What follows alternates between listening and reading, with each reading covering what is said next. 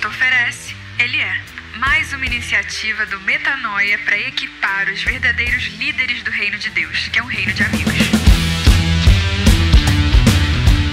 Oi, família! Cheguei calma, cheguei serena. Vocês estão bem? Tema de hoje é boladão, viu? Tema polêmico. Tema que faz a minha geração millennial estremecer. Nós amamos falar de positividade, amamos falar de boas vibrações, mas chega nessa hora, a gente dá uma corrida. Na série O que Cristo oferece, Ele é, o tema de hoje é Ele é Santo.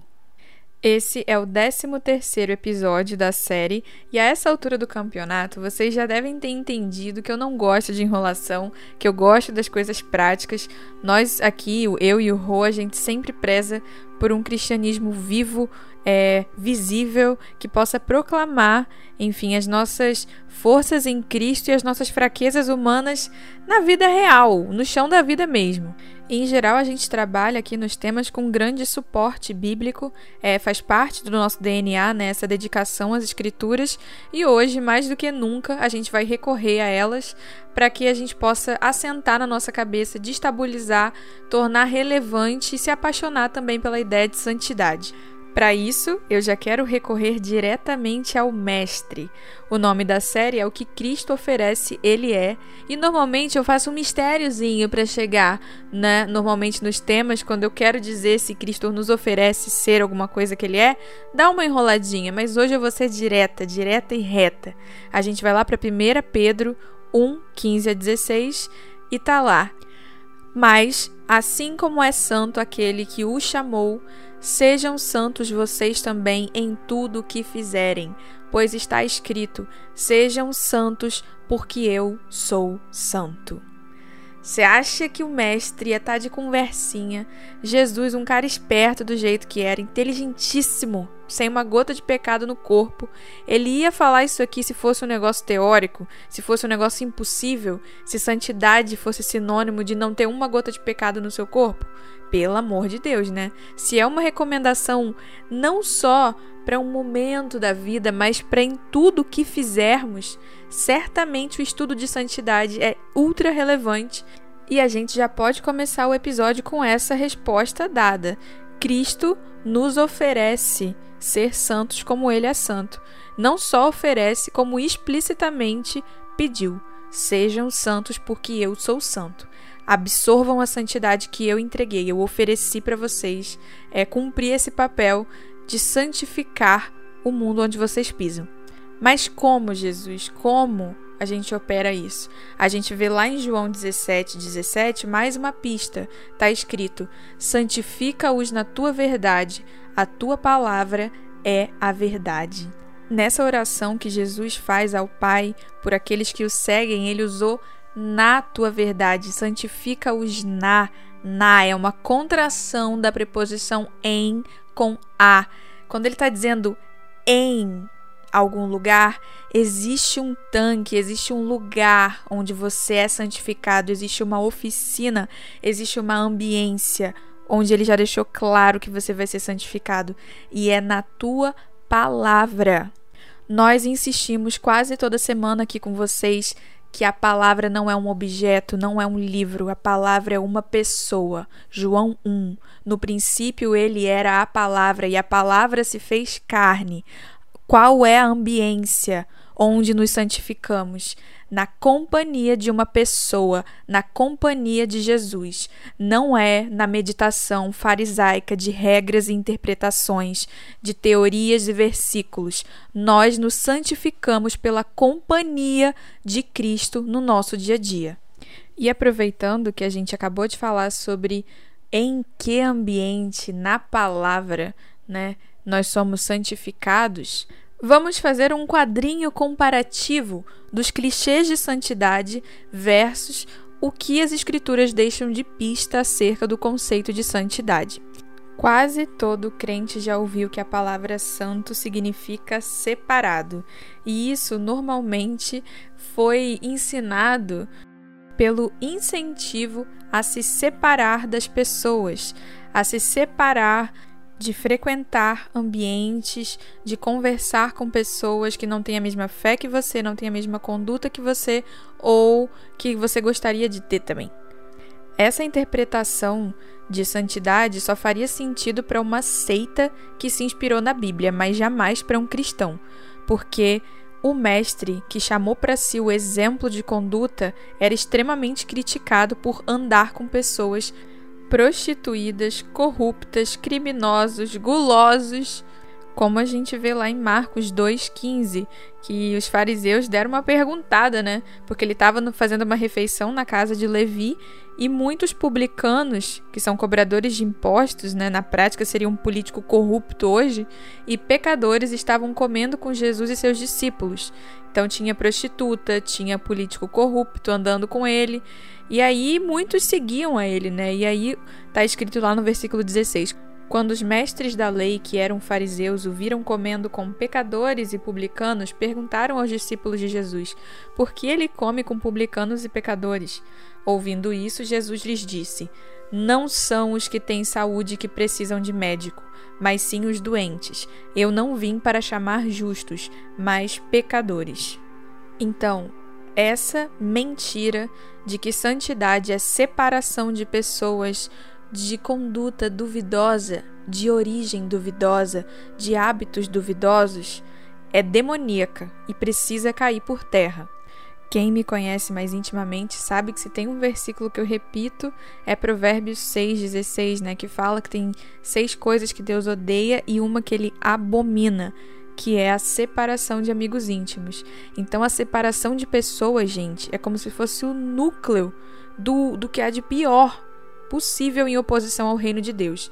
É, Deus detesta muitas coisas, mentira, orgulho, é, até violência, tá lá na lista de coisas que ele odeia. Mas a verdadeira abominação no coração de, uma, de um cristão é quando ele acha que ele tem o direito de se afastar de um amigo, Vamos deixar a coisa bem explicada nesse nó aqui, que eu já comecei o, o podcast entrando na treta, né? Então, qual que é a questão? Eu sigo a Jesus. Eu sei que no trajeto de seguir a Cristo, muita coisa fica pelo caminho. Você abre mão de muita coisa que é importante para você. É claro que nesses três anos que eu vivo em missão, por exemplo, que eu me entreguei ao reino de Deus, eu me afastei de muitos ambientes, me afastei de muitas pessoas, mas a verdade é que eu não fiz isso pensando em fazer isso em, em relação à minha santidade. Eu simplesmente olhei para o Mestre, olhei para a palavra, e a Bíblia diz que as ovelhas escutam e conhecem a voz do pastor. Então eu ouvi a voz do pastor e fui tomando as direções, né, na minha vida, e naturalmente quem não acompanhava o mesmo mestre não ia dar conta de estar no mesmo ambiente que eu, que é onde ele quer que eu esteja.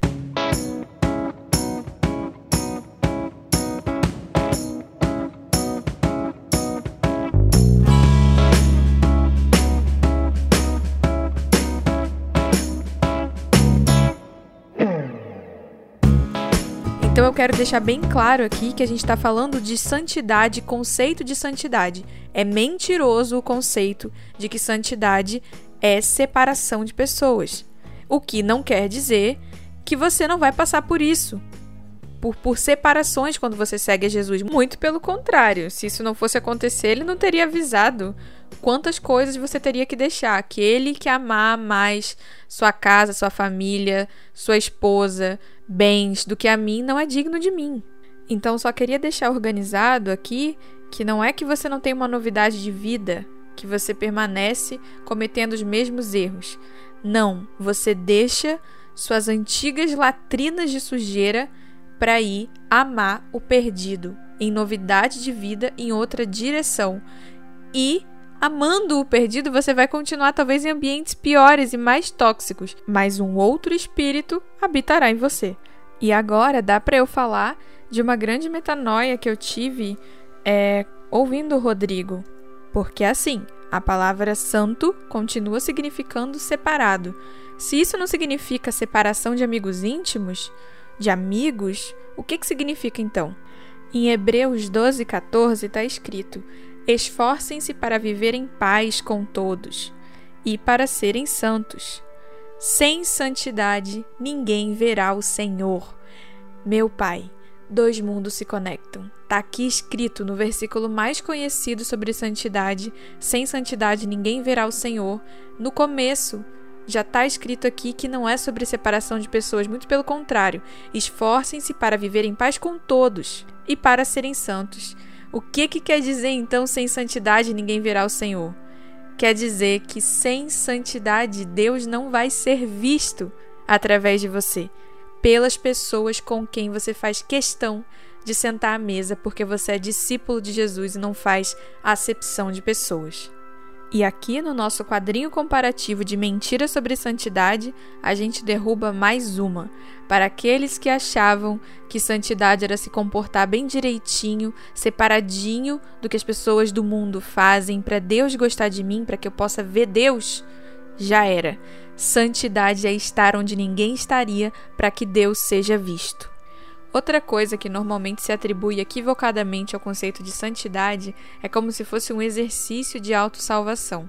Eu preciso estar com as minhas obras bem organizadinhas, minha vida espiritual impecável para que eu possa, enfim, ser salvo, né? Então, claramente essa é outra coisa que é um clichê muitas vezes evangélico, mas que não tem nada a ver com Cristo, porque o que ele disse sobre isso lá em Mateus 16, 25 foi: Pois quem quiser salvar a sua vida a perderá, mas quem perder a vida por minha causa a encontrará. Então, resumindo tudo que a gente falou nesse quadrinho, santidade é uma forma de interferência no mundo e não uma forma de exclusão e acepção de pessoas. Para quem acha que santidade é exercício de autossalvação, o Espírito Santo diz: Santidade é um exercício para salvar os outros. Para quem pensa que santidade é se comportar bem para no final ver Deus, Cristo diz: santidade é para que Deus seja visto. Para quem pensa que santidade é agir para Deus gostar de mim, santidade é eu gostar do outro. Entende?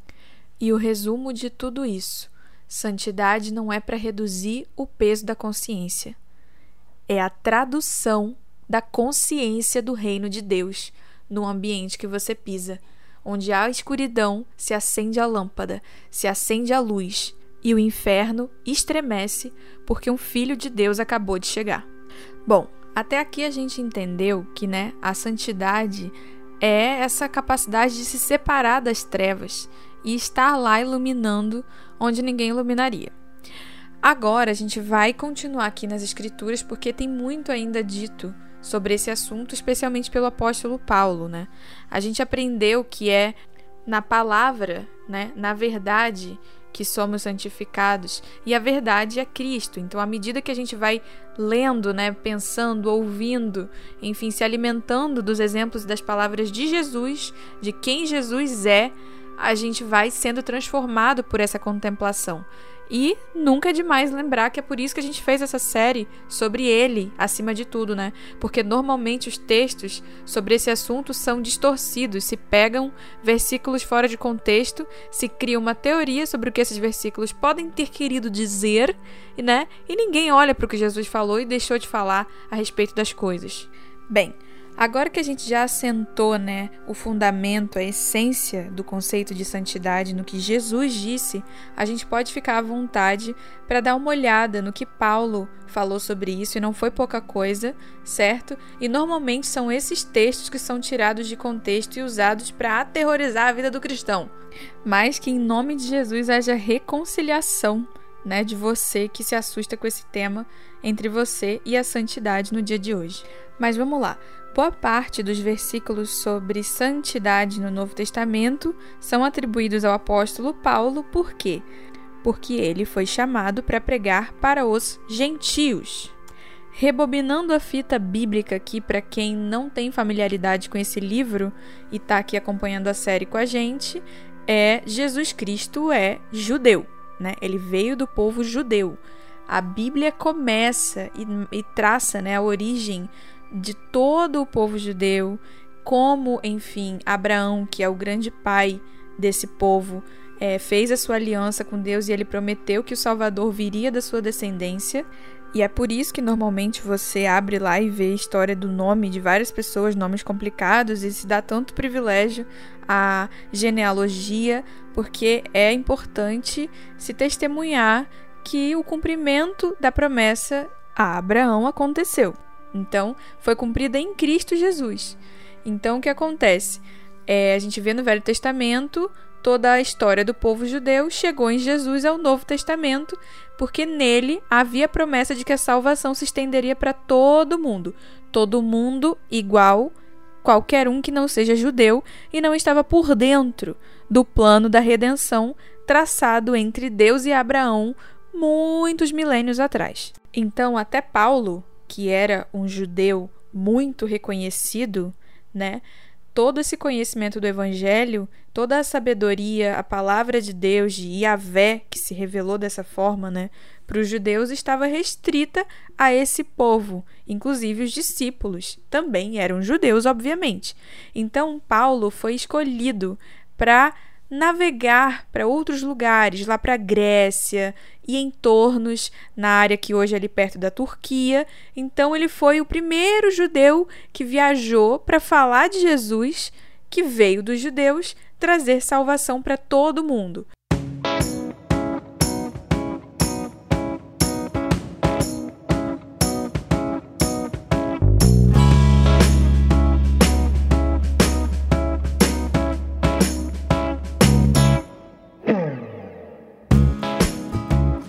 Por que, que eu dei essa volta bíblica toda? Para que você entendesse para quem que Paulo estava falando quando ele falou isso tudo aqui que eu vou te contar, porque as cartas que ele escreveu, Efésios, Romanos, Coríntios, Tessalonicenses, são todos povos que habitavam em lugares remotos em relação a onde Jesus nasceu e tinham hábitos e culturas completamente diferentes da cultura judaica, e inclusive cerimônias dramaticamente cruéis em relação à sexualidade. Por exemplo, é, vários deuses eram cultuados através, enfim, do assassinato de crianças, da oferta de, enfim, pessoas inocentes para sofrerem estupros. Então, era extremamente chocante o comportamento em relação à sexualidade dos gentios, principalmente em relação ao judeu, né? Que já tinha os dez mandamentos há milênios, que já conhecia a personalidade de Yahvé, e enfim. Paulo deu um gás para tentar explicar essa santidade que eu estou te falando aqui, essa capacidade de iluminar a escuridão para um povo que estava extremamente acostumado a atrocidades em relação à sua conduta. Então vamos dar uma olhada nas cartas que Paulo escreveu a esses povos, né? Começando com uma carta que ele escreveu aos Efésios, é que é um povo que vivia mais ou menos na região que hoje está o país Turquia, né? Vamos ler aqui. Quanto à antiga maneira de viver, vocês foram ensinados a despir-se do velho homem que se corrompe por desejos enganosos, a serem renovados no modo de pensar e a revestir-se do novo homem, criado para ser semelhante a Deus em justiça e em santidade provenientes da verdade. Né? Efésios 4, 22 a 24. Vamos lá também para Efésios 5 a 3, que diz assim: Entre vocês não deve haver nem sequer menção de imoralidade sexual, nem de qualquer espécie de impureza, nem de cobiça, pois essas coisas não são próprias para os santos. Agora vamos lá para Romanos 6,19, outro povo, também gentio. Falo isso em termos humanos por causa das suas limitações humanas, assim como vocês ofereceram os membros dos seus corpos em escravidão à impureza e à maldade que leva à maldade, ofereçam-nos agora em escravidão à justiça que leva à santidade. Tessalonicenses é um outro povo para quem Paulo escreveu lá na primeira carta de Tessalonicenses 4, versículos 3 a 7. A vontade de Deus é que vocês sejam santificados. Dois pontos. Abstenham-se da imoralidade sexual. Cada um saiba controlar o próprio corpo de maneira santa e honrosa, não com a paixão e de desejo desenfreado, como os pagãos que desconhecem a Deus. Nesse assunto, ninguém prejudique a seu irmão e nem dele se aproveite. O Senhor castigará todas essas práticas, como já lhes dissemos e asseguramos, porque Deus não nos chamou para a impureza, mas para a santidade. Então, você vê nas cartas de Paulo né, uma extrema preocupação com as condutas sexuais desses povos que tinham uma escravidão aos prazeres físicos e ao desejo, né, enfim, sexual, uma grande marca. E é importante definir aqui que isso não é o conceito de santidade.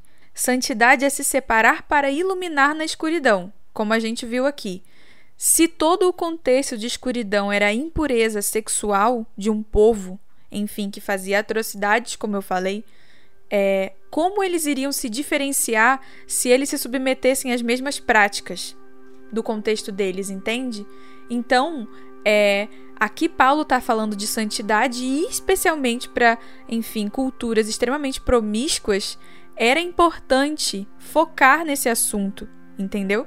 Mas é importante que a gente entenda que santidade é algo muito além. A luz de Deus tem muito mais coisas a serem, enfim, curadas do que propriamente só esse assunto. Mas não quer dizer que a gente exclui. Muito pelo contrário. Em culturas extremamente erotizadas, a santidade vai, enfim, aparecer justamente nesse campo.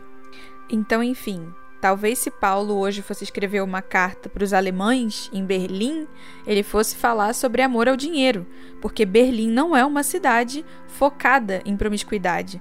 Mas, por outro lado, fica a pergunta: que carta seria escrita para aprofundar a santidade aqui no Brasil? Que imoralidades, né, seriam citadas? Eu amo muito é, esse versículo aqui que a gente já falou que está lá em 1 Tessalonicenses 4, 3, 7. Na verdade, eu vou focar no versículo 6, né? O trecho que eu falei foi do, do versículo 3 ao 7, mas o versículo 6 diz: Nesse assunto, e o assunto é imoralidade, ninguém prejudique a seu irmão e nem dele se aproveite. Eu acho que Paulo conceituou aqui para nós algo tão obscuro como é o conceito de imoralidade sexual, por exemplo a gente sai, né, de regrinhas culturais de pode, não pode, tia deixa, tia não deixa, para aprofundar a, a postura que se aproveita do irmão. E aí, meu filho, quem pensa que o problema aqui é carnaval é porque não está vivendo em sociedade, porque eu posso te falar, como missionária que circulou de inferno a inferno, como a sexualidade está banhada na nossa cultura no que Paulo chamou de se aproveitar do irmão. Começando pela igreja, né? Que as mulheres são ensinadas a escolher o cara pelo que ele tem na carteira e os caras são ensinados a escolher uma mulher que não encha muito saco e fique bonita ainda que envelheça. O povo esquece direto que prostituição é você se relacionar com alguém pelo que essa pessoa te dá, né? Então, basicamente, vários encontros evangélicos foram ambientes onde eu mais vi promiscuidade e prostituição na vida.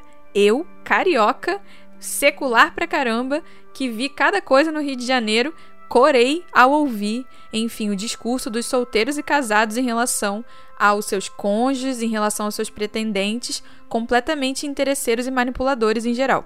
A santidade, né, como possibilidade de que Deus seja visto na minha intimidade, nossa, é a última preocupação de quem em geral fala tanto em santidade na sexualidade por aí.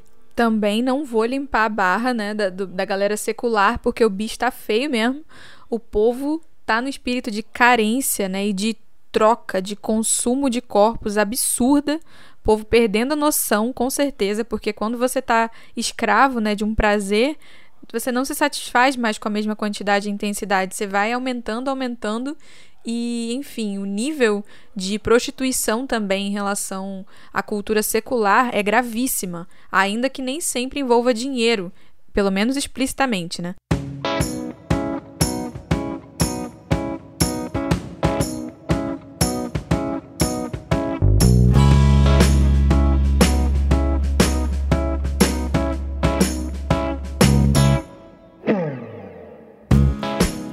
Digo isso até como jovem, né, que sou, tenho 26 anos. Cara, nos meus mochilões, o povo acha muito estranho eu chegar num rolê sem a intenção de conhecer alguém simplesmente vendo um monte de filho de Deus e querendo me relacionar, enfim, com Cristo nele, sabe? Revelar Cristo. É, você é tido como esquisito hoje em dia. Se você tá de boa e você quer conhecer pessoas e não atributos que possam ser interessantes para satisfazer suas próprias carências, sabe? Gastar sua vida para revelar Cristo, né, e deixar as coisas fluírem virou coisa de esquisitão. Então, a síntese de tudo que a gente falou aqui é que ele é santo e nos oferece sermos também santos, ou seja, ir buscar o perdido na escuridão como quem ilumina o ambiente, né? E agora com as cartas de Paulo, a gente adicionou que isso fica extremamente difícil se nós vivemos por carência, certo? Porque se nós agimos por carência, nós não estamos nos diferenciando em nada do que todo mundo já está fazendo. Então, a santidade vem, né, pela convivência com a verdade, pela convivência com a, com a palavra, como a gente viu lá no começo. E, enfim, à medida que eu vou contemplando Cristo e me assemelhando a Ele no amor, as pessoas, naturalmente eu já vou parar de ver no outro ser humano um frango assado que eu possa me alimentar, né? E vou começar a, a, enxergar naquela pessoa um filho de Deus, cara. E entender que aquilo ali é um encontro de Cristos. A gente nunca sabe o que vai sair disso. Enfim, pode, pode se sair apenas uma mesa na vida e depois a gente se vê no céu, ou pode sair cinco bebês lindos mas a gente precisa saber que tudo começa na mesma coisa, começa na convicção de que nós somos filhos e que nós não usamos uns aos outros. Eu dei o exemplo da sexualidade porque eu gosto de botar o dedo na ferida mesmo na dúvida das pessoas. Mas a gente pode aplicar isso à questão financeira, a entender que hoje em dia é ensinado que é para você andar com pessoas que te dão vantagens financeiras, vantagens acadêmicas, vantagens políticas e se distanciar de pessoas que não têm nada para te entregar e dizer que isso é doutrina de demônios, porque basicamente cristão não se aproxima das pessoas pelo que elas podem te entregar qual que é a grande metanoia, né, desse episódio? Todo mundo sabe que santidade significa de alguma forma estar separado de algumas condutas. E isso não fala de uma separação cultural, mas fala da única grande separação que existe no universo, que é o espírito do Cristo contra o anticristo. É o espírito daquele que entrega contra um espírito de carência, de usurpação, um espírito de graça em Cristo que se opõe a um espírito de troca, certo? Então, agora a gente entende que o que faz da gente esquisitos, o que faz essa luz ser diferente de tudo, é que a gente não chega em lugar nenhum para tomar nada a gente chega para entregar a vida e a gente se comporta e, a, e muda e afeta, enfim, as nossas atitudes, não para conquistar a salvação ou impressionar ninguém ou parecer santo. Não, a gente faz tudo isso para conseguir amar mais e melhor. E na busca de amar mais e melhor, isso vai transformar as minhas atitudes, não porque eu sou escravo de um padrão religioso de santidade, mas porque eu estou ocupado querendo que Deus seja visto e nem sempre eu vou conseguir. Claro que não. Se a gente conseguisse de primeira, não seria uma caminhada, certo? Então, a intenção é que vocês entendam que o que nos separa é que nós entregamos gratuitamente aquilo que o mundo insiste em cobrar. E o que a gente entrega é a nossa natureza de Cristo, que nos liberta dessa vida de desejos desenfreados, né? E faz da caminhada de santidade algo leve, algo bom de se viver, porque nos liberta para amar mais e melhor enquanto o maior escravo é aquele que vive só para os seus próprios desejos, porque ele é escravo da intensidade que o seu próprio corpo vai pedir para se distrair da próxima, da próxima e da próxima. Então, santidade, tá bem claro, deixou de ser esse clichê de acusação para mim e para os outros de forma alguma. A santidade não é sobre comportamento, é uma identidade revelada. A gente vê lá em Romanos 11:16 que se a santa parte da massa que é oferecida como primeiro fruto, toda a massa também o é. Se a raiz é santa, os ramos também o serão. Então, que você entregue intenções santas, a intenção de que Deus seja visto, que você entregue, comece, dê o primeiro passo com a motivação no coração de Jesus. E a partir daí, descansa. Não seja mais escravo de um controle do seu comportamento, porque o controle que você tem consigo é o que você vai querer oferecer para o outro. E é por isso que as pessoas estão tão distantes enfim, da referência de santidade que Jesus deixou como presente, como privilégio e que em nome de Jesus você possa desfrutar desse privilégio a partir de hoje, mais do que nunca, que Deus seja visto através da sua vida. Até a próxima.